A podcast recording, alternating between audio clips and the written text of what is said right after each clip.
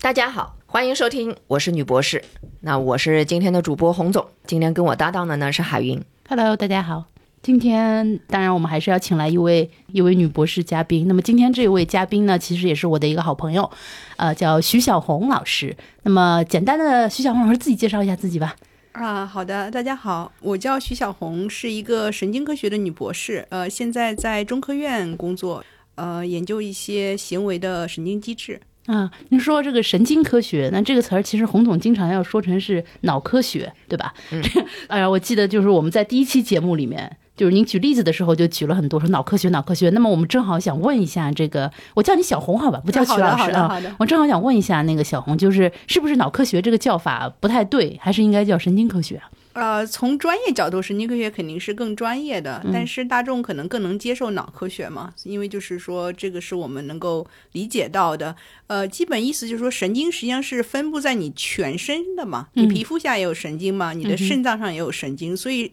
我们研究神经相关的叫神经科学。但是你的神经最聚集的地方肯定是你的大脑，所以就是可能就通俗的大家就会把它等同于一个脑科学来理解。嗯，那您现在主要研究的是不是还是主要是大脑？就研究它。对的，对的，我的研究对象主要还是大脑。那小红先跟我们说一下，就是你是怎么一步一步的就走到今天的？你现在是 PI 对不对？对对对对，就哦，在这里是不是要科普一下 PI 是什么意思？这 因为我们以后可能会经常提到这个词，就是 PI 到底是什么意思？嗯呃，对，它就是 Principal Investigator 一个缩写嘛，PI、然后呃，学生会管你叫老板，啊，那是。对，但是实际上就是我呃 run 一个小的这样一个 lab，然后这个 lab 里会呃训练博士生，然后也会有其他的就是像技术员或者是博士后，然后我们会各自做或者是一起做一些科学相关的课题，嗯对，然后我是相当于这个小实验室的一个负责人，所以我就叫 Principal Investigator，就是 PI。就基本上就是有带一个团队，带一个科研团队，对的，对的。但是研究什么其实都是 PI 来定。呃，对，嗯，好，我们把这个词科普一下。那接着说，您就说怎么一步一步成为一个 TPI 的？呃，就是先是你本科毕业，然后，是理科是呃，在北京大学，啊。北京大学读的生物学，然后就是本科毕业以后，你要进行叫呃，就是 postgraduate 的这个 training 嘛，就是毕业、呃本科毕业后的，然后就是去读博士，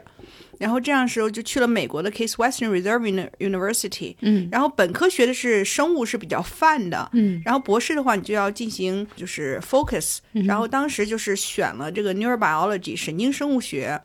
然后博士一般的话就是会读六年，现在可能长一点，甚至到八年这样子的。啊然后你毕业以后，你就拿到一个虽然是 PhD，就是理科学理科的这个博士，但是就是你的专业是 neurobiology，就是神经生物学。然后的话，你会进行博士后训练，就博士后还要有一个训练，就是 postdoc 对吧？对对，postdoc、post post 的呃 doctor 这个 training 啊，然后你就再去找，就一般来说大家都会换实验室或者是方向做一个微调，嗯，然后这时候我就去了那个加州大学旧金山分校 UCSF，嗯。嗯，然后是在那个老师的实验室里再进行一个，就是相当于你某种意义上是在变得越来越独立，啊，你在博士后的时候呢，你在就是博士阶段的话，你的老师可能还会经常去找你谈话呀，看进展怎么样。他是相当于某种是在 mentor 的这种状态。嗯嗯，你博士后的时候，那个老师他也会 mentor 你，那可能一个月甚至半年才找你一次，所以你就变得越来越独立。然后你也可能开始带一些，比如说技术员啊，开始带一些小的团队，就是小 mini mini size 这样子的。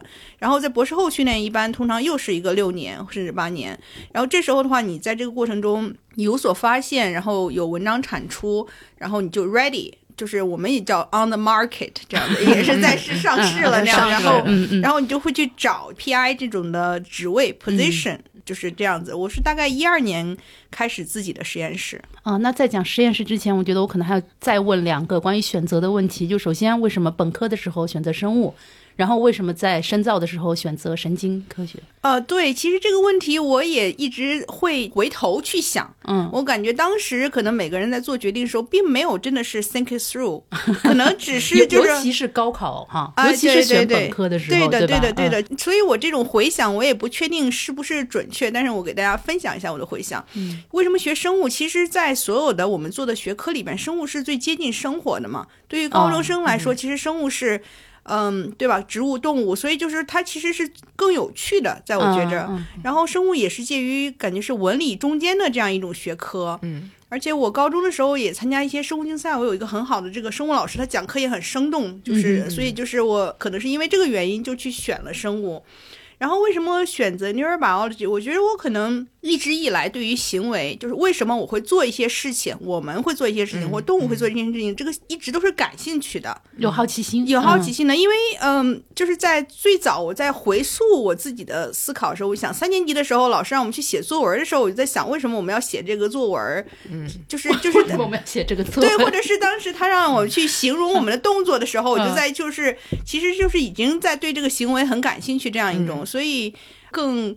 practical，更 practical 原因是呃，Department of Neurobiology 有免费的晚餐，所以我们就这个非常重要。这这个非常重要，对对，这个对对的。然后那个实验室的氛围很好，然后师兄也很照顾人呐、然后就是，所以就这样就选了 neurobiology。我觉得可能都有原因吧。嗯，这个小红老师刚才讲到的，我觉得跟很多我碰到的学生他们选专业的情况有点像，但是可能最后他们所能够选的这个方向会跟您不一样。就像我刚才跟您讲过，说我有一个学生，他在高一的时候，他跟他父母说，我对脑科学非常感兴趣。他们家没有任何人是做这个工作的，然后他妈妈都不知道你哪里来的脑科学这样一个概念，就是他肯定是课上或者是在哪里看到的视频上面看到的，然后他是很感兴趣，说要学这个。可是过了大概一个学期以后，他就说：“哎，我不学这个了。”然后呢，他妈妈呢就探究了一下为什么的这个原因，呃，他就发现说，他其实比较感兴趣的，就像你讲的，他对人的行为，对于人为什么，呃，比如人为什么会做作业，人为什么会吸毒，人为什么父母之间的交往是这个样子，他对于这些行为他很感兴趣。所以呢，但是他并不知道他怎么样可以去研究这个，所以他最早的时候呢，他可能觉得，哎，这个可能跟人的大脑有关，这是他本能的觉得这个跟人的大脑有关，所以他说我要研究脑科学，但他其实并不知道这个学科干什么。但是他后来有一次呢，他就看了一个可能是一个什么视频，告诉他说，哎，脑科学需要解剖啊，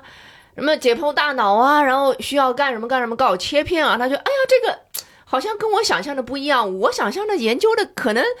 不是用这样的方法，然后他就又不想学这个，他现在呢是对心理学感兴趣，对，我就猜到，我听到这里我就觉得是会往心理学走。对，然后呢，我也不知道他什么时候又会改变方向，因为小孩子你知道他这个方向可能会不断的这个变化。那么像您一开始的时候你是学生物的，那个时候你对于这个大脑啊、神经啊这个有认知吗？有有感觉吗？呃，其实神经科学呢，在生物里边相当于是一个二级学科，意思就是说，在本科里边的话，除非你是什么生理系啊，我们对于神经的接触是相对少的。就比如说，你会就是大家都会解剖心脏啊，解剖什么就是更重要的器官嘛，所以就是就是包括我们现在去面试研究生的时候，我们也会发现他们很多人对神经的了解还是相对少的。嗯，所以就是本科阶段，嗯，我对于 neurobiology 并没有。呃，就是特别深入的思考，当时就是就包括这种说对于行为的兴趣，也是后来反思，觉着自己有，所以也是自己呃慢慢的这样一步一步的，所以嗯，我觉得像您刚才说的那个学生，他有这个兴趣，我觉得人的兴趣通常不会特别。快速的转变，我觉得那种潜在的兴兴趣可能会一直跟随着他。他当然可能可能后面不一定非要去做脑科学研究，可以做心理学，可以做医生，甚至说呃咨询师啊。其实就是有各种各样的角度，甚至说你可以认为就是新闻也是对人行为的一种描述嘛。其实是对，所以就是我觉得这种兴趣可能会会更长久。而且我发现有个趋势，就我发现很多女生会跟我讲说，我对心理学感兴趣。其实他们只是对某种现象感兴趣，比如人为什么这样做。然后呢，有一个学生就跟我说，我对人的行为很感兴趣，我想去研究基因。我说为什么？然后他当然他后来是学了生物了，就本科他是学了生物了。我说为什么？他说我觉得我怀疑，就他有个 hypothesis，说我怀疑人的这个行为啊，以及他的思想啊，可能跟他的基因是有关，所以他就很本能的就往这条路上走了。您看，这个就是呃，这个是不是研究基因也会研究人类行为是吗？呃，对，有些像我们实验室研究的是所谓的本能行为嘛，就是你不需嗯要学习，自然就会会的行为，那就是认为这个行为它实际上是呃很大层面上是由基因决定的，嗯嗯。就是这个基因它怎么指导这个脑子构建成了一种形式，所以的话就是狗会有狗自己的本能行为，猫会有猫的本能行为，然后这些行为会帮助它其实在野外的时候更好去适应一些，比如说躲避天敌啊、找食物啊，就是不要去还要需要花很多时间去训练，所以就是说肯定就是我们的行为在很大层面上，嗯，是跟基因有关系的。其实，在心理学上也有这样一个概念，就讲就是 nature versus nurture 嘛。对对对对所谓这个 nature 其实就是你的 genetics，你的就是 DNA。但是呢，我们又不能就是说特别机械的把它理解成天定论嘛，就是说你是这个基因，你将来一定会是怎么样？因为它那个它那个 nature 必须是在一定的环境下展开的嘛。所以就是说，它跟 nurture 是一个有个相互作用的这样一个一个关系。就是您刚才讲到这个 nature 和 nurture 的问题，就是在心理学里面，它非常强调这个。我们讲的就是 individual personality，、你的个性和环境的关系。嗯，那么比如说我在学心理学的时候，我们是比较讲究，就是我们避免。有这种基因决定论，因为你这样就会让人觉得，就是人不需要学习，人好像就是生来是如此的。那么，是不是有一些不好的行为我们没办法改正，所以我们尽量避免，就是说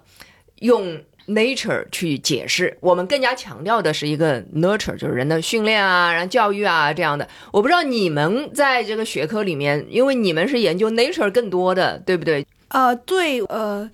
这个问题我我们分几层去讲吧。比如说，经历了同样的打击，有些人呢就会比较坚强，对吧？有些人就会呃更容易就是由此引引发一些的这种呃心理上的问题。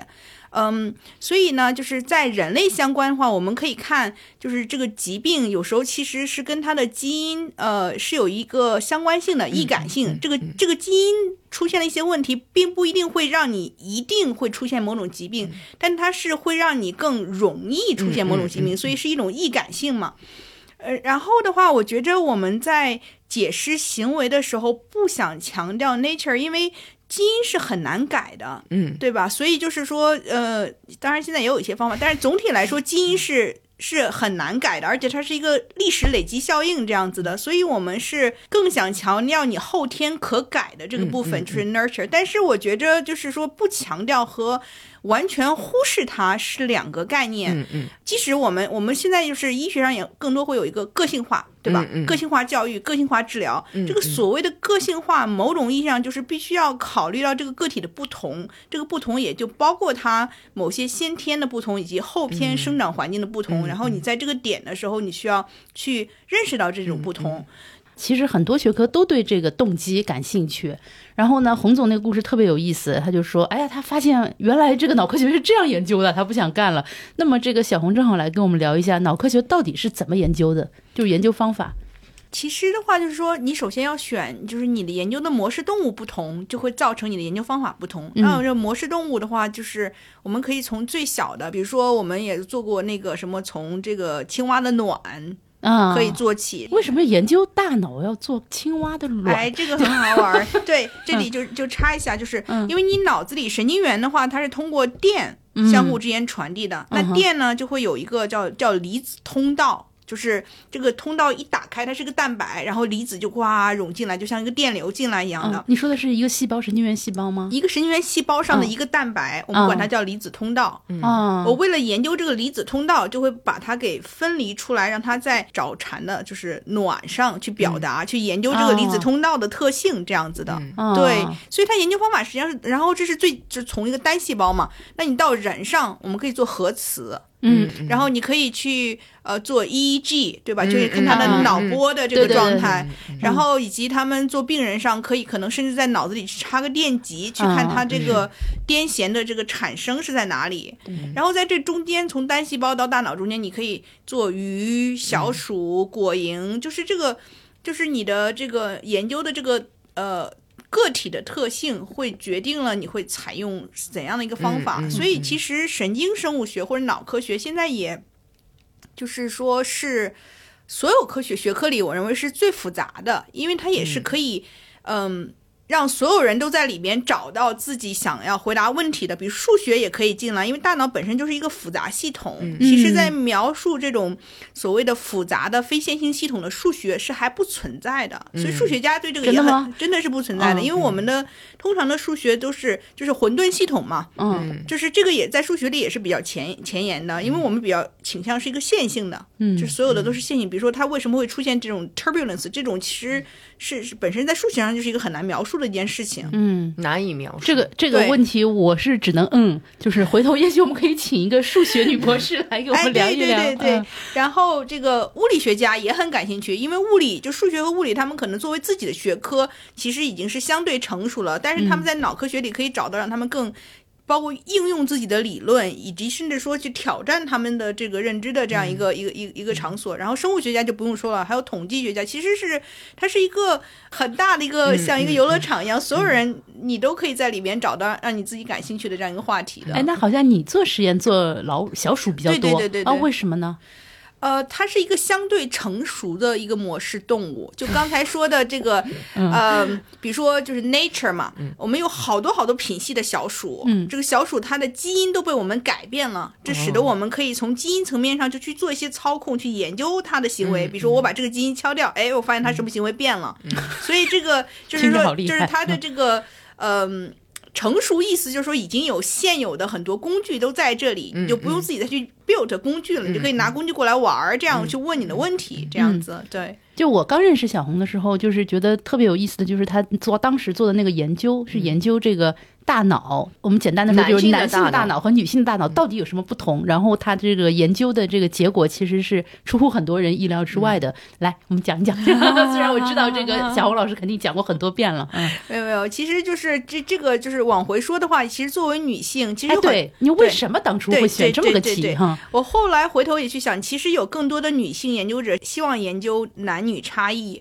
因为可能他们从小成长过程中就会不断的被别人说你是女孩，你要怎么样，或者是你是女性，所以他其实就是这个已经在慢慢的在给他直一个问题，说真的吗？我是女性，我就应该怎么样？为什么我是这样子？我想可能在我自己本人也是有这个层面上在的。当然，自己当时做决定选博士后老板的时候，可能并没有想这么深，就觉得很好玩儿。大脑的雌雄差异，很多疾病在雌雄个体上也会表现出来有一些些的差异。嗯然后，刚才海云讲的就是，我们从行为层面上，在小鼠上也能看到一些差异。比如说，雄性会攻击啊，雌性不会攻击啊，或者是雌性更倾向于照顾自己的幼崽啊，雄性小鼠不照顾啊，就是是小鼠上。但是，当我们真的深入到这个个体的大脑，用一种方式去刺激他的脑，让他那个脑子兴奋的时候，嗯我们发现这种雌雄差异就会消失。就是我会让雄性也表现出来他平常不会表现出来的行为，也会让雌性表现出来所谓他非性别特异的。很有攻击性哈。对对对对对，所以就是这就告诉你呢，就是说这种我们观察到的看似很大差别的行为差异，并不一定就是说他的脑子就有这么大差异，他脑子还是存在这个潜能的，嗯是可以就是说被调动出来的，只是在正常情况下他不需要去调动它，嗯嗯嗯，所以就会出现了这种我们观察到的这种性别差异。嗯哎，那我嗯想知道，你给他刺激，你是怎么给他刺激？呃，就是我就像遥控一样的，我就强制性的让他神经元放电，让他神经元开始发放。嗯嗯对，那么这个感觉就是它能用在动物身上，但没办法用在人身上，是吗？这个是不符合伦理的吧？对对我不能去操控或植入思想嘛。嗯嗯但是不符合伦理，不代表它不可能被实现。其实是这样子的，就是说，呃，在呃在神经科学的角度或脑科学角度，会认为外面的刺激嘛都是 input，嗯，对。然后你的脑子会进行各种各样的计算，，嗯嗯然后呢会出现的行为呢叫 output。嗯，那你刚才讲的这种个性差异呢，实际上就是这个处理器就不一样。嗯每个人脑子他对于进来的这个信息，可能就是像像小孩儿，他每个人就会注意到的东西就会不一样。所以就是并不是说同样的这个 input 进来就会出现同样的 output，因为你中间脑子在做这个计算不一样。嗯但我们在动物上呢，其实因为我们可以在脑子里去做嗯嗯刺激的话，就是我们在改它这个处理器。嗯嗯，然后我就可以啊，我我把你这边的这个计算给关掉，嗯那边我给它强制性的激活，我就可以改行为。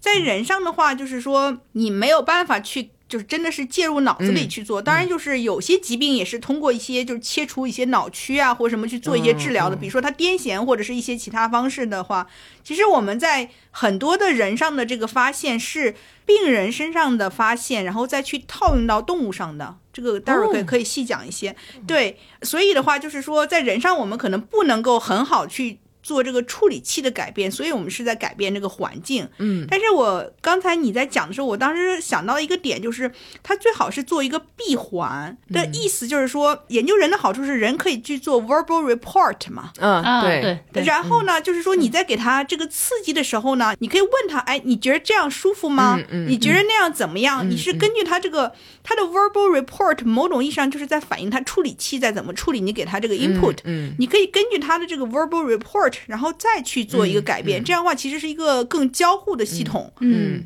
这就你没有办法跟小小鼠有这样的对配合，对对对对，这是研究人的一个最那什么，因为最大只有的好处哈，对因为只有人人可以做 verbal report。但是他我知道他是说什么，他说人家会撒谎，对不对？这就是我要说人家，人会撒 谎，对，如果是从神经科学角度，我会觉得你去做他脑电波呀。然后其实就像你说，呃，你知道他撒谎，一个人是很难圆的。他的谎，其实你问他很多个问题，你可以知道他在哪里。他对真实东西的相关性会很强嘛。你是嗯其实那个谎是有些时候是可以对对对 pick up，包括就是那个测谎仪，就是每个人。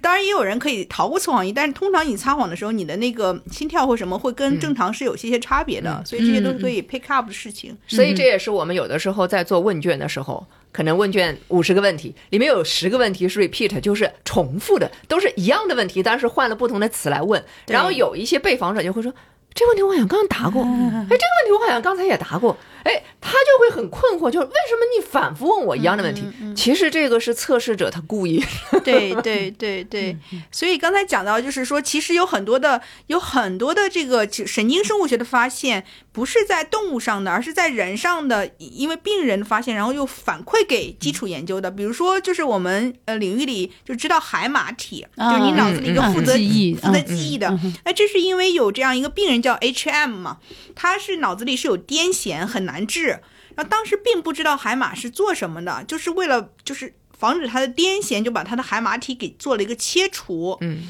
结果发现是切除完以后，这个人就不能形成新的记忆。嗯。就是他在遇见你说啊你好，呃，就是我我我叫 HM，但是他比如说一周后他碰到你，他不记得之前遇到过你。嗯嗯，所以由此我们知道，这个海马体对于这个记忆的形成巩固啊，形成长期记忆是，因为它短期记忆是可以，但是这个长期记忆，嗯因为在 HM 这个案例出现之前，在动物上所有研究都认为记忆是以一种分散的方式存在的，并不认为会有某一个脑区特异性的负责它。嗯但是 HM 就相当于是把这个研究给聚集到了海马体，然后这个在后续我们在动物上研究也可以，就一直到现在我们在研究这个记忆形成的时候，海马体都是很重要的。所以我觉得这也是说这个基础研究。呃，应该跟临床去做一个结合的一个原因，嗯嗯就是他们不应该被分得这么清楚。其实他们在历史上是有很多很多这样一个交互的，这样这样的案件实际上是案例是很多的。那就是说您那个雌雄同体那个哈，那个研究完了，您最近特别感兴趣的是什么？就是，所以就是接着那个问题问，我们知道这个环路都在，嗯那就想知道为什么在正常情况下它没有被调动出来。嗯嗯嗯，就是然后就去研究的话，就是从分子机制上去研究。那也许这些就本来是用来调动让他行为不同的，也许在一些情况下会造成雌雄个体对一些外界刺激的敏感性不同，由此造成他对于一些精神类疾病的这种敏感性的不同。所以就是顺着那个再往下做下下一个层次的问题。嗯我们已经知道他有这个能力了，那我想知道为什么这个能力在正常情况下没有被调动出来。哎，我还挺好奇，就是到底是大脑的哪个区域管这块儿？在我们这叫下丘脑的叫视前区，下丘脑对。的视前区，对，嗯。下丘脑也是，它也管激素分泌，你可以很哦直观的理解，对吧？嗯。就是女性有生理周期，男性没有生理周嗯期，嗯然后它会管一些非常非常就是 fundamental 的这样一些 process，当嗯然它也跟一些就是呃行为的控制、本能行为控制和这个就是呃情绪的表达也是有一些关系的。嗯，就是说除了这个区，其他的男女大脑没有什么大的差异，是吗？呃，就是其实就是我最近刚去参加了一个就是研讨会上，其实雌雄大脑差异你可以从好多个层次去理解啊。我们最简单的就说结构上差异，嗯嗯就是我一眼就能看到。那确实您刚才说的那个是对的，就是可能下丘脑或者说视前区是从结构上你一眼就能看到。结构上就能看出来。对对对，就是某一个脑区就是细胞多一些少一些，嗯就是这是从结构层上，这但是这只是第一层次的雌雄差异。第二个层次上可以是说，呃，我从结构上看不出来差异，但是这个神经元呢，它可能表达的基因不一样，我们就可以理解为，比如说这个大楼看起来都一样，有个房间它亮灯没亮灯，就是你从结构上是看不出来，但它功能上依然是可以有差异的。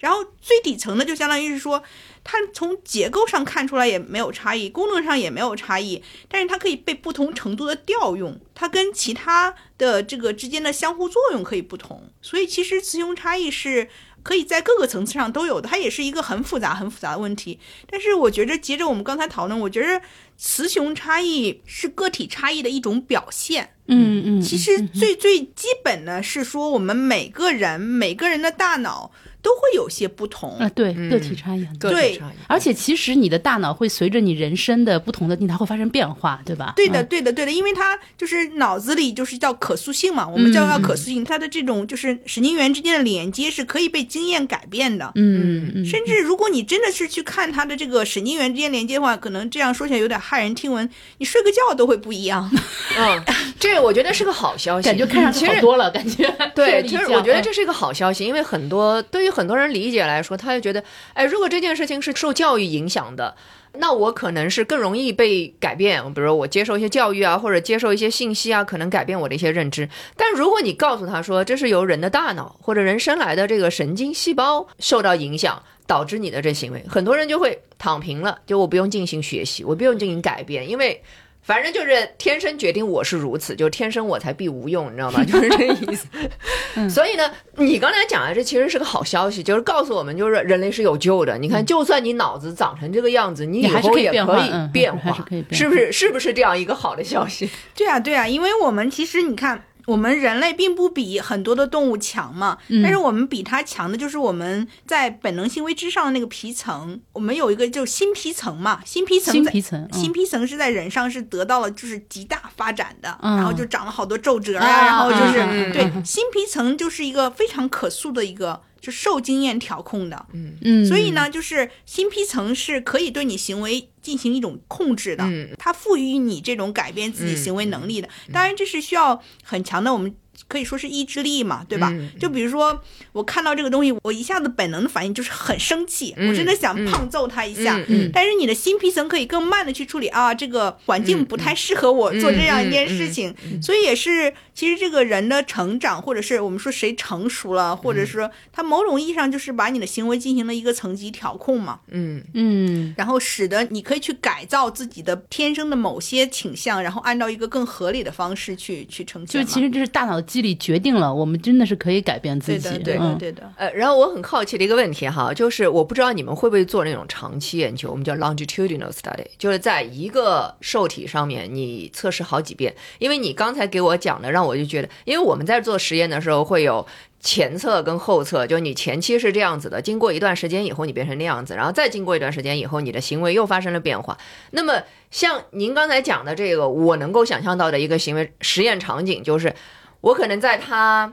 这个小白鼠在这个一岁的时候，我给它做了一个这个测测试，然后呢，我对它进行了 training，就是训练，然后改变了他的皮层或者改变了什么，然后等到下一次我发现，哎，它的行为变了，那我可能会去。测试就是它的皮层在那个第二个阶段是不是发生了变化？你们是不是会做这样的一个实验？对的，对的，对的，是有专门研究这种就是经验，就是 learning memory 嘛，嗯就是训练怎么改变行为的。我们会这个小鼠，当然它不不一定是一岁，因为小鼠寿命总共就只有，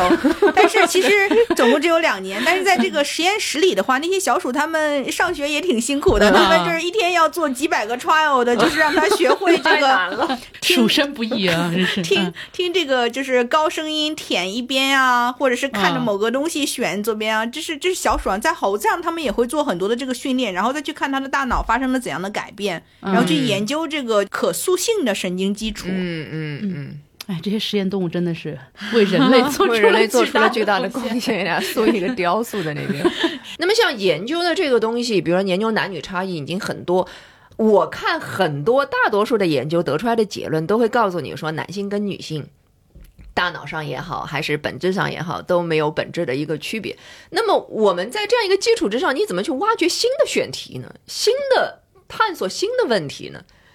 就会有哪一些就是未解的新的问题会出来呢？我觉着就是确实是一个好问题。我觉着它被研究了很久，但是呢，不能就是政治正确的，我们不能说男生和女生有嗯，天生的差别，嗯嗯所以就是说，其实就是没有办法形成一统性的一个呃一个答案。就是答案感觉还不够好，我感觉就是可能现有的答案对你来说还不能满足你。我感觉就是它是分两个层次的，就是说在呃人文学科，或者是说你说在政治上，究竟应该用怎么样的方式去理解它，理解雌雄差异是另外、是一件事情。但是从生物学的角度来说，我们只是关心一些生物层面的东西，那就是我们知道有很多的精神类疾病确实在雌雄个体中的出现会有差异。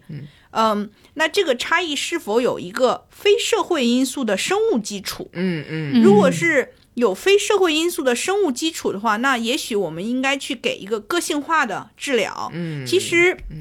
性别差异最新一波的一个研究，是因为呃，美国的就 NIH National Institute of Health，嗯忽然发现大家在做研究的对象的时候，不喜欢用雌性的动物，不只是人啊，就是说小鼠也是一样的，他们啊不喜欢。还有这样的事情？，对，因为哇他们认为这个雌性动物呢，因为会有生理周期，这就自然增加了我的这个实验系统的复杂性。为了哇哦为了 minimize 这个实验系统的复杂性。就是因为我可能只能做一个操作，我还要去考虑它跟这些不同的，所以他们就会倾向于，就说我们就去只去做雄鼠。但是你在这在做这项研究的时候，你就会假定雌性和雄性是一样的，嗯对吧？嗯就是你就说啊，嗯我就嗯用嗯雄性代表生物体了。但其实可能不一样，对的，吧？所以 NIH 在就是是 push for 这种 study for，他就要求你两个性别都要 include 啊，或者你至少要说清楚我用的是哪个性别啊，然后以及你要理解，是因为就是嗯，相当于我们一直只在研究 half，对对，我觉得这个其实也是像社会学啊，什么很多人文学科现在在注重的问题，就发现其实我们这个世界它累积的知识和经验，其实只是 half 的，嗯，对，其实都是男生。对，尤其像工程学，它设计出来的东西，可能大部分它都是为男人设计的，而像不是为女汽车一人。样。对对对然后我觉但是我没。想到在生物的世界我连也有这样的我都没想到，连啊雌小白鼠都受到了歧视，我没有。想到，这这是一个隐含的存在的一个因素嘛，就是相当于就是、呃不自觉的大家就这样形成了一个 common practice 一样的，所以就要去 correct for it。就是这个 half，不管你研究的多透彻，它都是 half。所以我觉得要 include the other half，、然后这两个 half 其实就比异同嘛，这也会让我们 expand 我们的这个 knowledge。然后在人文学科的层面上，又与这些这个女性啊、女权运动或者什么，就是在那个层面上，你怎么去？因为必定男性、女性的差别不止于生物体上差别，确实有一些社会因素的、制度因素的和那样子的。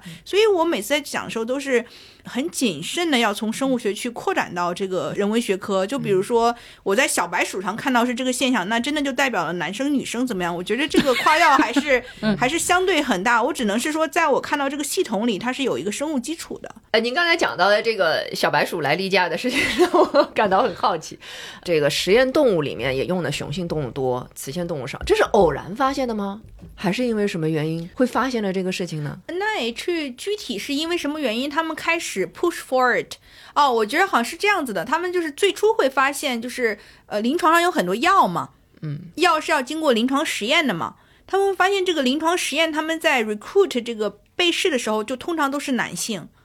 然后有很多药的药药的代谢在雌雄个体中或男女中就是不同的。同样的药，它可能在呃男性中是一种状态，但它不一定能够在女性中是达到同样的效果。甚至我好像最近我不知道这个是否确实，就是有人讲过什么 hit 嘛，就间歇性的那种什么可以减脂嘛。嗯嗯嗯这个研究其实只对雄性或男性有用，对女性其实有人这么说啊。这个我我不能够 back it up scientifically，、但是就说，所以 NIH 发现就是，嗯，然后就发现，在我们的所谓的科学研究里有这样一个 bias 在，嗯，它所以就会出来一系列文章，就是 sex as independent variable，它必须作为一个变量被考虑到你的系统里。而在我们长期的研究中，包括这种临床研究或什么，都是在在努力的回避它。而这种回避有可能带来的是，比如说这个药被批了，它其实的整个数据都是来源于雄性被试的，结果发现它用在雌性上出现了就是从来没有被描述过的一个呃，就是 side effect。嗯然后他就会发现这个这这这就是一个很大的问题嘛，所以就想 systematically 去 correct for it 这样子的。其实小红说的这个，其实它也就证明了，就是为什么需要有这么多的女性研究者进入研究领域。因为其实蛮长时间，研究领域是被男人就 dominated。就如果说他真的可以代表人类，那也就罢了。我这个罢了是打引号的，但问题是他其实并不能够代表这个全人类。就是我们的可能真的是很多的知识啊什么的，它就是 half 的。因为我记得我跟有一个还蛮男直男癌的我一个 一个男性的一个科学家，他曾经聊过，因为他我跟他很熟嘛，所以他可以跟我说话会比较呃肆无忌惮一点，他知道我不会太介意。他就曾经问过我，他说你女女权主义到底要搞什么啊？他说，他说其实你不觉得就是说女性其实拿到了一个很好的 offer 或者说是 deal 吗？就是这个家务其实没有什么难的，对不对？就是跟比如说做科研相比啊什么的，没有什么难的。就是你如果你就很，而且他说他知道很多女生，她就是喜欢那样的一种状态啊什么什么的。他说你就告诉我，让女性进入那种原先男性的那种领域，它实在的好处到底是什么？嗯，我说，那我只能告诉你，实在的好处就是可能会让人类的创造力、知识力 double，嗯，就直接 double。我事实上觉得，把 sex 就是性别作为一个 independent variable，就是自变量本身。就是一个女权主义运动的一个一个进步的一个结果，成果嗯一个成成果对对，就像你刚才讲的，我为什么问这个问题？说，呃，你是怎么发现它有女性就是雌类小白鼠缺乏的这个事情？我觉得就是这是人们的，就我们心理学的 awareness，就是你意识，当你意识到这件事情，而是因为你本来为什么是 blind 的盲目的没有意识到，你现在意识到了，可能就是因为有很多女性主义者在推动，让人家发现，就是说哦，在很多领域都是女性跟男性是不一样的，或者女性被忽略了，然后。到了科学领域，也会有很多这种带有女性主义这个观念的科学家，awareness，我觉对他有这个意识，就是意识到说，哎，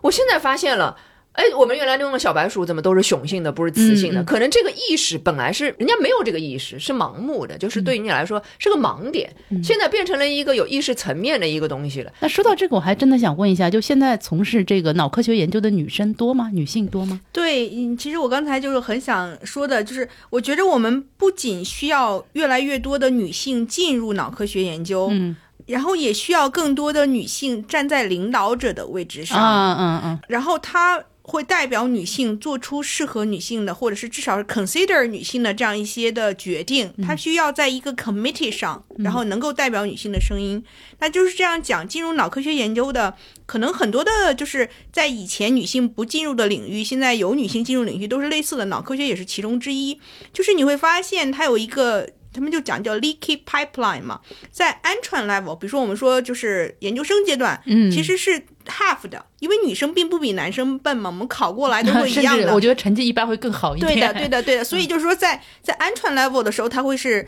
差不多的对。然后就会有逐渐的就会 drop off，然后到最后你会发现，比如说在 PI 层面，嗯就很少是 half half，嗯永远是女性少的。嗯然后在就当然近些年来就是各方面的努力，它会有一个提升的一个状态，但是依然是说女性大概是 a quarter 四分之一，已经算是市面上比较好的这样一个状态了。是，然后这还只是 PI 层面，PI 层面在市场上面还可以有，我们可以去看。呃，比如说院长、所长级别的，我们可以再去看领导者的嗯对对，然后就会越来越少。当然，我觉得就是有一个原因，是因为女性啊，就是她随着年纪增长，要要经历这个就是生育周期嘛，嗯，然后她要干更多的家务，照顾更多的小孩儿，帮着辅导更多的作业，所以在这个生育周期内的话，她的发展就是，如果这个社会不提供独立的这个资助的话，她就是会受到这样一个影响的。我觉得这个可能是是一个原因。嗯，我想了解一下，就是你们在实验室里，比如说你们所里或者学院里面，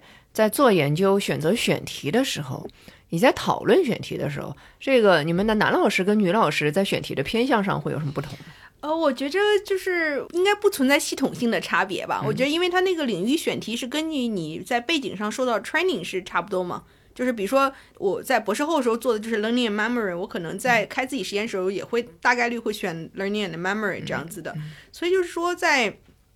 大的层面上的话，应该不存在这个系统性差别。我只是自己有一个观察，因为我去我会发现，确实就包括我本人在内的，就是呃，会有更多的女性对女性差异、男女差异感兴趣。对对，男生就根本就是有时候不容易想到这个问题，不，他们我觉得问题就不存在，可能我觉得他们嗯可能觉得答案是既定的，就是男的女的肯定不一样，对没有这个探索的欲望。对，他就觉得这这对，他就觉得这有什么好研究的呢？嗯就是不一样嘛，有什么好研究的？嗯嗯，对，呃，我认识一个朋友，他是学社会学的，呃，是个男生，但是他研究的课题呢是关于家里的家务分配。男性、女性的家务分配，嗯，然后我当时很好奇，我说我感觉这个题目向来都是女生会去研究的，因为很少有男生会去研究男性的、女性的家务分配。但是我觉得这个研究对他很重要，他是一个比较女性主义思维会比较强的，然后比较女性友好的一个不是那么直男的一个嗯男孩子。然后呢，他现在结婚了以后，我就会问他说：“那么你在家里面你会不会多做一点家务？你看你自己是研究男女生那个家务分配。”他说会啊，然后他就告诉我们说他做了这个这个那个那个。哎，我说很好，我说你应该多招一些男孩子跟你一起去研究这个课题。对我觉得这个其实想到就是，其实每个人他选择自己研究的课题，还是跟他自己的生活经历密切相关的。那所以，我其实还挺好奇，那个我想问一下小红哈，就是说，因为我当然我知道，就现在做研究，它也是一份工作，就是你要完成课题啊，你要完成很多指标。但我们在这里可以呃这样想一下，就是如果你有什么梦想。就想你在你的研究当中特别想实现，如果有机会，你一定想去实现的有吗？就是一个什么样的课题是你觉得啊，如果这个做出来，我此生无憾，有吗？我我不知道这是不是文理生的差别，我觉得理科生就 不想这个，很务实。嗯嗯，我我我应该是没有对那个东西没有一个就是很好的答案的，但是这并不代表是说我每次在做的东西，我都会觉得当时很感兴趣，我都会觉着这个东西我做出来了，我就此生无憾了。所以就是嗯，在我写每一篇文章，然后我的文章那在我包括就是我后续的去读的时候。我说的意思就是，我不会把我的一生当成一个整体去看，我去完成一件什么事情，嗯。我就此生无憾了，而是在把它分解成每个 moment，嗯，这一时刻这件事情确实在这一时刻结束后，我真的就挂掉了，我此生也是无憾的，就是这样一种，可能是一个一种哲学一样的。对于多数人来说，搞理科的可能就是拿诺贝尔奖嘛，我不知道，可能如 合理，非常合理从啊。从从合理，至于是靠什么拿诺贝尔奖，这要靠 committee 来决定。所以有没有特别想搞清楚的问题？我我真的是没有一个，嗯，有很多个我对？很多东西很好奇，在那个时间点，它让我觉得很好奇，我就会把它想要搞清楚。然后通常我的论文产出的时候，至少是我在我的层次上把它给搞清楚了。嗯嗯嗯，所以经常出现了一件，就是在指导学生的时候，他们就会拿一大堆的数据给我。其实我我有有时候在想，如果我没有去搞科学，也许我会成为一个记者。他给了我一大堆的这样一个数据，但是他不会告诉我为什么这个数据长这个样，所以我就会要像侦探一样去挖它。嗯，就相当于说，哦，是不是因为这个原因，是不是那个原因？然而当我的这个我要去观察它，然后然后去相当于跟他一样说，我认为是这个原因，然后让你继续做下一个实验。当这个就是我的这个预测被他的实验证实的时候，这就是给了我莫大的这样一个快感。嗯，我猜到是这样子的，你实验就是 independent 证明了证明了嗯我的这样一个猜到的这样一件事情。在最近的时候，就比如说我现在关于说这个雄性为什么会出现这种什么性行为之类的，然后我们在脑子里 去做这种什么脑电的记录，然后我说，哎，我看到它好像有一个震荡。是一个 oscillation，、嗯然后他去做一些数据上分析说啊，真的能够看到这个震荡，这就让我觉得超级开心。我可能在这一个开心上可以开心大概半年这样子。我每次想到这个点，对，所以是是是这样一些 moment 在支撑着我去做这样一件事情。当然，这篇文章发完以后，我可能已经在我的智力范围内把它推到一个点，嗯并不是说它解释了所有的问题，但是还会有下一个。其他的问题出来，然后我又把它给像解题一样的解到了，然后我就会觉得很开心，像破案一样，对对，我发现每个人这个兴奋的点吧，它不一样。不一样，对。对，你看，我有一个师姐，因为我们做心理学实验也是需要做操控啊、manipulation 啊、刺激啊，然后看出结果，然后最后发现你的刺激达到了一个效果。那么对我们来说，我们的研究方法就是你先提出一个假设 hypothesis，、呃，我们不太会是一在海量的，就算你在海量的数据里面去寻找，其实也是先有一个假设，我可能想去寻找一个什么东西，大概长得什么形象。我们有一个说法就是。就好像我走进那个森林，我大概知道我要找的这个蘑菇是长得这个形状、这个大小，在什么地方，然后我才会往这个方向去。然后我的师姐就说，她最感兴趣、她最 exciting 的这个部分呢，就是 manipulation 的部分。你知道吗？你懂啊？嗯就是去操控，然后发现我给他了一个小点，给他了一个刺激，你看他反应了，他 就他就会很兴奋。然后我呢，可能就是到这一步还不够，因为我觉得他可能只是一个个案，就是他 exciting 了一下，对吧？然后我比较喜欢就是做后期把所有的数据，你刚才讲的那个工作，我们叫 data cleaning，就是你所有的数据拿来了以后，我开始在里面盲无目的的各种试验，这个看一下有没有关系，那个看一下有没有关系嗯，就看这个东西。有的时候有一些很好的发现是意外发现的，就它跟你的 hypothesis 你一开始的假设没有关系，只是你在数据你在做这个数据的时候，你会突然之间脑洞大开，就那个时候你可以脑洞大开，一下哎这个跟这个有没有关系，那个跟那个有没有关系，然后发现哇它真的有关系，然后你就会觉得。他给你提了一个新的假设的之前没有想过之前没有想嗯过，嗯，只是你在随便做数据的时候，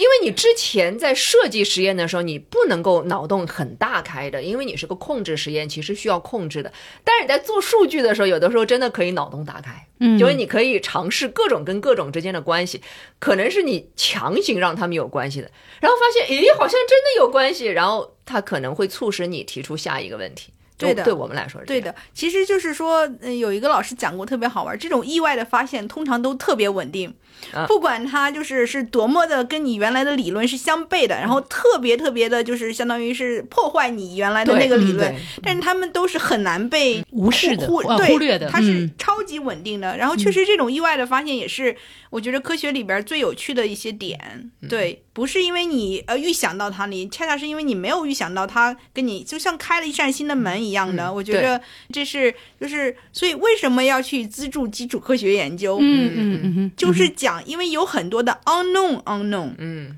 你不知啊道，你不知知道的未知你不知道，你不知道，你不知道，而对，然后我们现在没有很好的办法去去破解 unknown unknown，、只能靠瞎猫碰死耗子。对对对，碰到了，然后他就开了一批，然后你就会有新的，就是 known unknown，、对不对？嗯所以 unknown unknown 是某种意义上真正意义上去开盲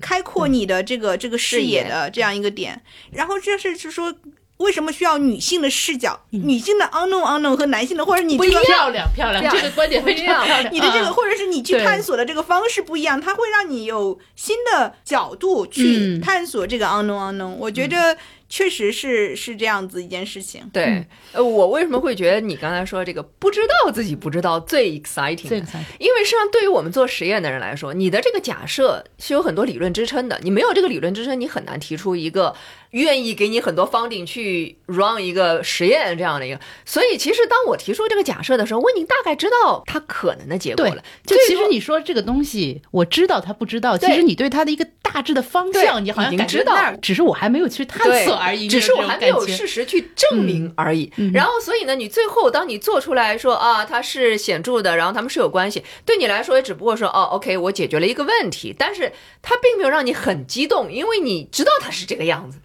但是你偶然发现，哎，我发现这个东西我原来哇，原来这里有一块，我怎么从来不知道？对，就啊这种感觉。就会很激动。我觉得今天聊的那个已经很多，还蛮开心嗯的，特别开心。我其实最后还是想，每个嘉女嘉宾，我可能都需要给有志于从事这个专业研究的女生，可能她们现在。大学或者是这个只有本科，甚至是高中，你你可以给一些建议吗？比较具体的建议。对，因为我自己研究雌雄差异，所以也被嗯拉去做了很多科普。可能也是因为自己的 这个这样一个人生经历，让我越来越重视关于女性嗯，这样一个话题。其实就是在来之前，我也在想，其实在我上学阶段，并没有很大程度地去思考我的女性身份。是不是因为你成绩特别好，所以就是说，在一个学校，它其实你在中学里是一个很好的一个一个位置，所以不太容易去思考女性的问题、性别的问题。因为学业的考核，比如高考上，并不会在乎你的性别，所以就只是在乎一个成绩。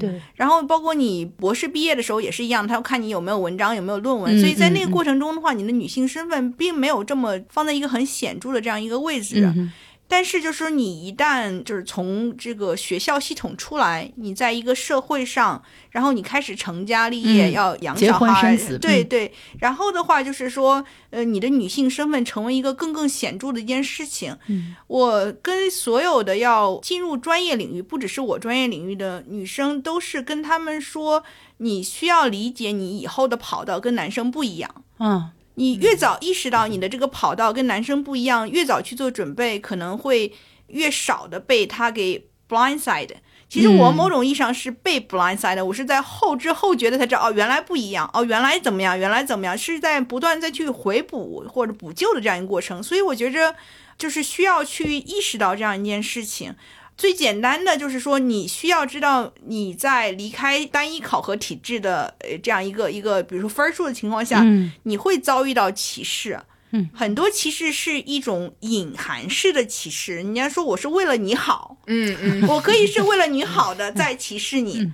对。然后，因为你如果是要包括你的这个职业生涯跟你的这个生育周期必然会发生冲突，你需要去 plan ahead，嗯，然后你需要去 recruit，包括来自丈夫啊、来自父母、来自社会的各个层面上的一个支持。但是你所有所做这些都必须是基于你很清楚的认识到你的女性身份以及它所真正意义上意味着什么。它不只意味着 我要减肥啊，我要变漂亮，它真正在日常生活中意味着什么？你对它有一个更深刻的理解的时候，你可能可以更好的去去 plan。对，就是你要你要认清你确实会问问那种问嗯题，而不是说啊这个问题好讨厌啊，然后你下一步就不去想它了，而是要去真的去对的去好好想我该怎么对的办，我对的该怎么对的嗯。所以呃，神经生物学它的嗯、呃训练周期相对长，嗯，包括你刚才是讲博士大概六年到八年，博士后六年到八年，你从对不对？啊这就是十几年二十年过去对了，对对，然后你从一个二十多岁就变成了一个三三十多岁的对，当中这样。正好一般有一个这个生育周期，对的，就是嗯对的，呃，让一个实验室就不再是单打独干，你嗯会就是要带一个小团队，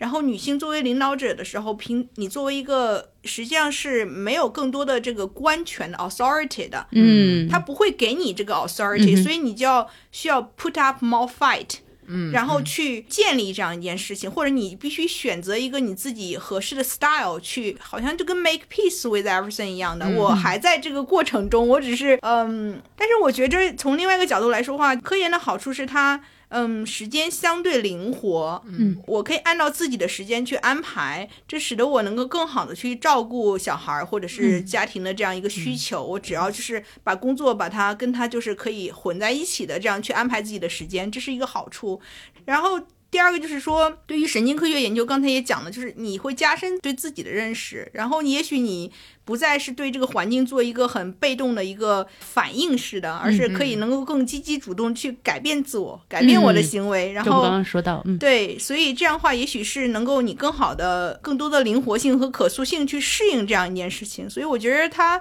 也会带来你一些 benefit 吧。最后我可能就想说的一点就是，刚才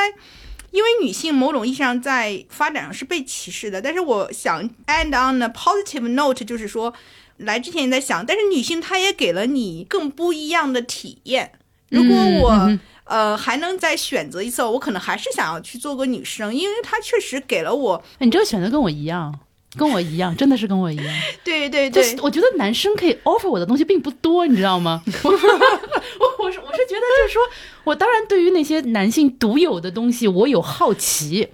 但是就是有有点 curiosity，但是我我还是觉得就是这两个比较的话，我觉得可能女性她性别带来的东西更丰富一点。，对，我觉得还有，你比如说刚我以为你才讲的说我想成为男的，没有，我是说，呃，刚才我们讲雌雄同体，其实我觉得一个女性。其实雌雄同体是一个很好的状态，我一直很追求这个状态，但离这个状态有点远。啊，是吗？我觉得你很近啊。对我以前吧更近，因为我以前那个头发吧短的留特别短，我从小就是留特别短、特别短的那种超短发的。我就发现，当一个女生这个雌雄同体的时候的感受，要比一个男生要雌雄同体的时候的感受可能会好一些，这是我猜测哈。因为我觉得，可能正是因为大家会更加赞赏男性的一些特征，以至于当女性身上体现了这种雌雄同体的时候，大家会觉得你得到了一些更好的东西。哦，我懂你的意思。但啊是一个男生，他觉得你好像赚到了，你哈那种赚到了嗯但是当一个男生，你如果身上有这种雌雄同体的话，你可能会受到的歧视歧视会更大。你看，我们看那个《霸王别姬》里面这啊个陈蝶衣，他这受到的这个影响会更大。嗯对，但是我觉得你刚才讲的那个还是从就是受歧视的角度，我觉得可能我想要再去做女生，更多是从一个个人体会，就是我的，因为我只活一次，我希望我的人生体验是丰富的。嗯就像海云说的，我觉着作为一个女性，哪怕是被歧视这个成分，但是她也给了你一个你可以 fight for it 的这样一个机会。嗯，可能我就是有这种感受，更多也是我有了一个小朋友，我就是包括这个怀孕这样一种经历，生产这样一种经历，嗯嗯嗯，养娃这样一个哺育这样一个经历，看到一个小朋友，你跟他亲密的去看他成长这样一个经历，我觉得就是确实这是 lot of work，嗯，但是他也 offer 你，他也有他的这个 upside，对，嗯所以就是他也 offer 了你很丰富的这样一种人生的一个体验，人生当中非常重要的一部分。